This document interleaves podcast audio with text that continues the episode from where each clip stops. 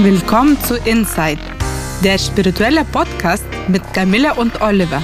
Spirituelle Themen einfach erklärt.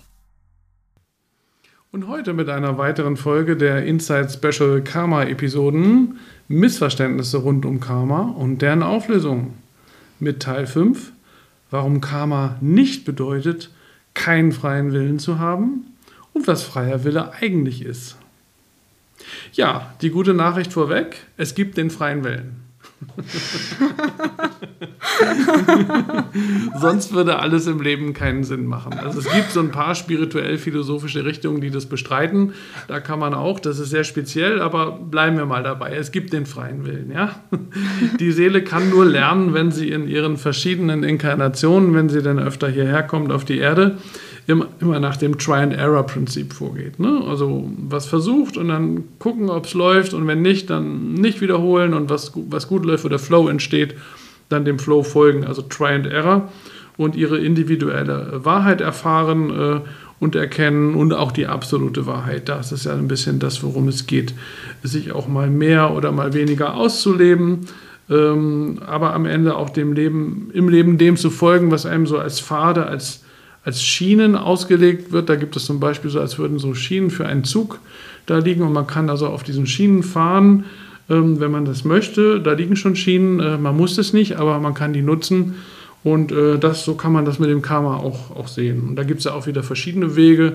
Sagen wir mal, ich fahre mit dem Zug von Berlin nach Venedig, dann kann ich ja auch verschiedene Wege nutzen, verschiedene Schienen aber Karma wäre jetzt, ich komme auf jeden Fall von Berlin nach Venedig. Ja? Aber es kann länger dauern oder schneller gehen. Es gibt sehr viele verschiedene Wege dorthin und auch verschiedene Arten von Zügen übrigens. Also es kann schon noch sehr unterschiedlich sein, aber wenn es feststeht, äh, Berlin-Venedig ist der Weg, wird man in irgendeiner Weise in Venedig ankommen. Das ist im Grunde Karma, was Karma will und der Rest ist der freie Wille dazwischen. Ja?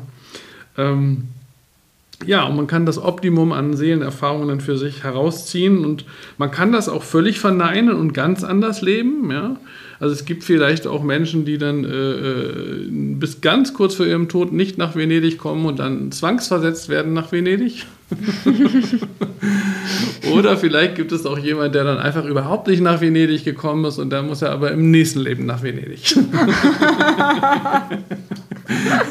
also wir haben alle Freiheiten der Welt, aber manche Sachen können einem nicht erlassen werden.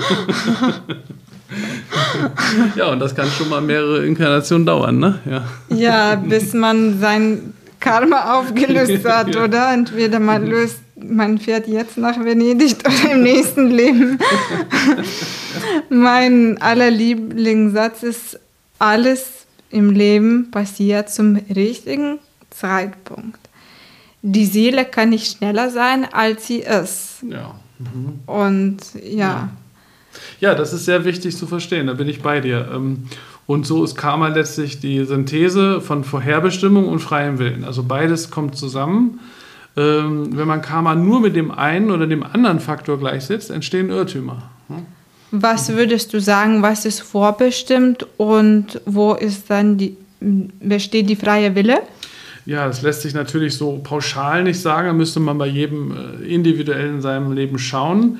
Ähm, es gibt einen Spruch von der Bhagavad Gita, einer alten indischen Weisheitsschrift, die sagt, innerhalb der Schöpfung ist die materielle Energie das Bewirkende von allem, was durch das Gesetz von Wirkung und Ursache entsteht. Aber das bewusste Wesen ist das Bewirkende hinsichtlich der Entstehung von Freud und Leid. Aha. Also bestimmte Sachen sind materiell vorweggenommen aber mit Bewusstheit kann man tatsächlich hinsichtlich der Entstehung von Freude und Leid einiges rausholen, sozusagen, wenn man so will. Also achtsam und entsprechend handeln. Ähm, manches ist halt wie es ist, anderes ist veränderbar. Ne? Wichtig ist zu verstehen, Karma verursacht nie Handlung. Es versucht immer nur, verursacht immer nur Situationen. Ja, das haben wir in Folge 2 oder 3 auch schon ein bisschen vorhin ausgearbeitet. Ähm, Situationen, in denen wir uns befinden, sind manchmal unausweichlich, aber wie wir uns darin verhalten, ist immer wieder neu möglich. Und ähm, was wir in der jeweiligen Situation tun, hängt von unserem freien Willen und unserer Eigenverantwortung ab. Und durch unseren freien Willen bestimmen wir, was wir aus einer bereits eingetroffenen Situation, die vielleicht auch nicht veränderbar ist, aber was wir letztlich daraus machen. Ne? Ja, es geht viel, sehr viel um Bewusstsein und Bewusstseinserweiterung. Und es ist ja auch schön, dass wir die Freiheit und Gelegenheit haben, uns jeden Tag neu zu entscheiden mhm. und neu zu handeln und unseren freien Willen zu leben. Ja, freier Wille ist nötig, äh, damit alles Sinn macht. Niemand kann gezwungen werden, nur dem zu folgen, was das sogenannte Gute oder Richtige oder Passende wäre.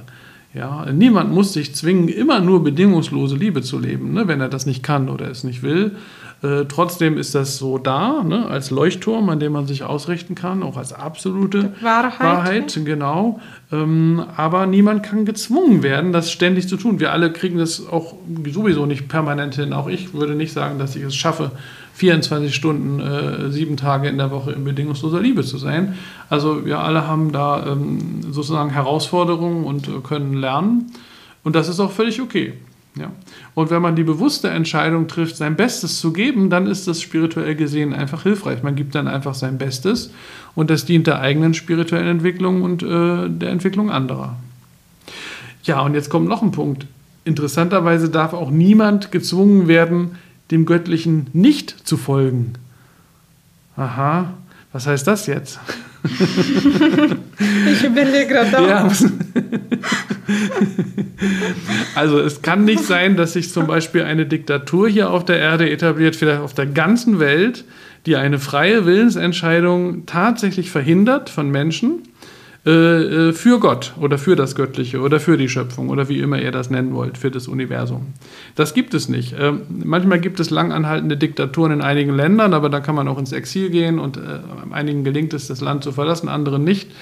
Ähm, ja, aber wenn das auf der ganzen Welt der Fall wäre ähm, und man nicht mehr in der Lage wäre, durch freien Willen sich äh, am Guten, am Göttlichen, am Schöpferischen zu orientieren, am Universum, dann äh, wird es einen Eingriff von oben geben, sagen die alten Schriften. Interessant. Mhm. Eingriff von oben kann, kann sein, dass das Leben zum Beispiel genommen werden kann. Was auch immer, vielleicht das Leben derjenigen, die dafür zu, äh, dann verantwortlich sind, dass diese dunkle Herrschaft errichtet wurde. Keine Ahnung. Also es gibt da jedenfalls Aussagen. Ein ewiges dunkles Reich der Verneinung alles Spirituellen wird es hier nicht geben auf dem Planeten, wenn man den alten Schriften Glauben schenkt. Dann würde die göttliche Ebene eingreifen. Ja, ist doch eigentlich ganz äh, schön, als schön, wir geschützt ne? werden. Genau. Ja. Also ich sehe das auch so. Ja, wir, werden, wir werden sehen. Das ist, steht zumindest in den alten indischen Schriften so.